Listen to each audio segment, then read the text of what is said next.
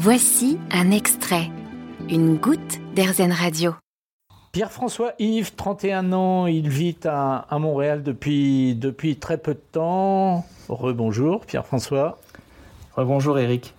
Alors on va aborder un, dossier, on va ouvrir un, dossier qu'on n'a pas ouvert pour l'instant, qui est celui du boulot. Parce que il faut préciser que ce jeune garçon a quitté un job qu'il avait de salarié dans une grande fédération sportive pour prendre le risque de partir à Montréal pour y trouver du boulot, sans avoir de certitude d'avoir un boulot là-bas.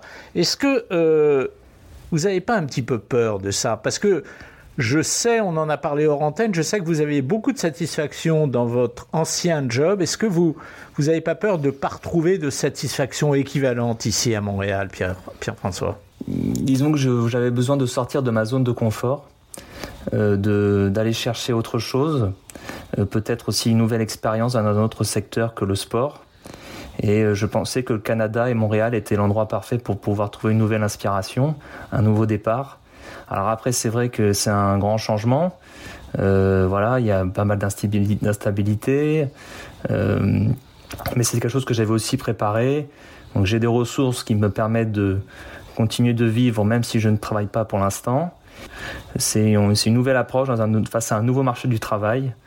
Donc il y, a, des choses qui sont plus ou moins faciles à aborder.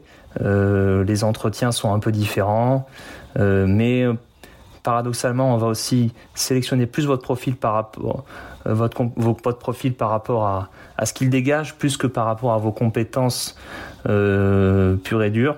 Donc c'est une autre approche différente sur laquelle il faut à la fois se préparer et s'habituer pour pouvoir euh, trouver du trouver du travail. Et puis là-bas aussi au, au, Canada et au Québec, il marche beaucoup sur le réseautage.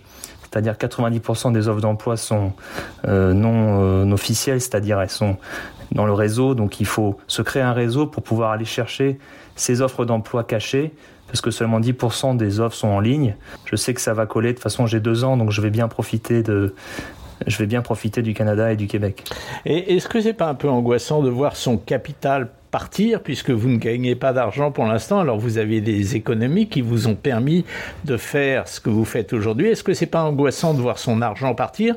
Premier volet de la question. Deuxième volet de la question. Pierre François est-ce que la vie est chère pour un jeune de 31 ans qui n'a pas encore de boulot à Montréal? Alors oui, c'est un peu angoissant, forcément. J'ai mis une partie de mon de mon de, mes, de mon argent sur un compte canadien et le reste est resté en France. Et donc je piocherai dedans si j'en ai besoin. Euh, au niveau du coût de la vie, Montréal, c'est un peu malheureusement un peu parisianisé, si j'en si je peux dire ainsi, euh, notamment au niveau des loyers. Les loyers sont de plus en plus chers, notamment à la location. Et puis au niveau de, au niveau de la nourriture, ça peut être plus ou moins cher. Et puis il y a aussi évidemment le fait que beaucoup de produits qu'on achète sont, affichés avec les prix hors taxe. Et donc il y a la taxe qui se rajoute au moment de la caisse.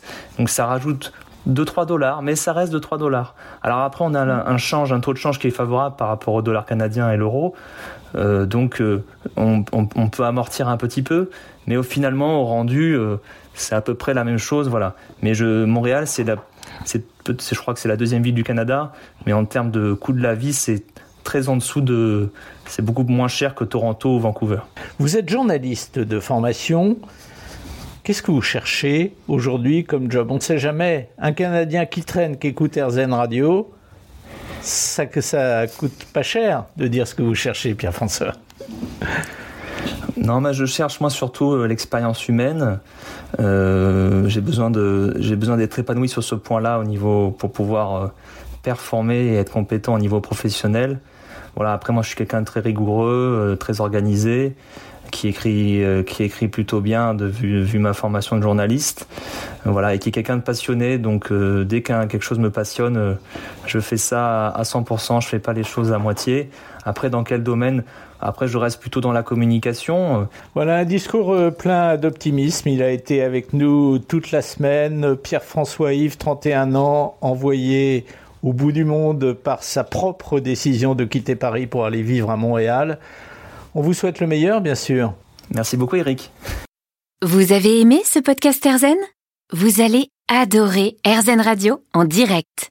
Pour nous écouter, téléchargez l'appli Erzen ou rendez-vous sur rzn.fr.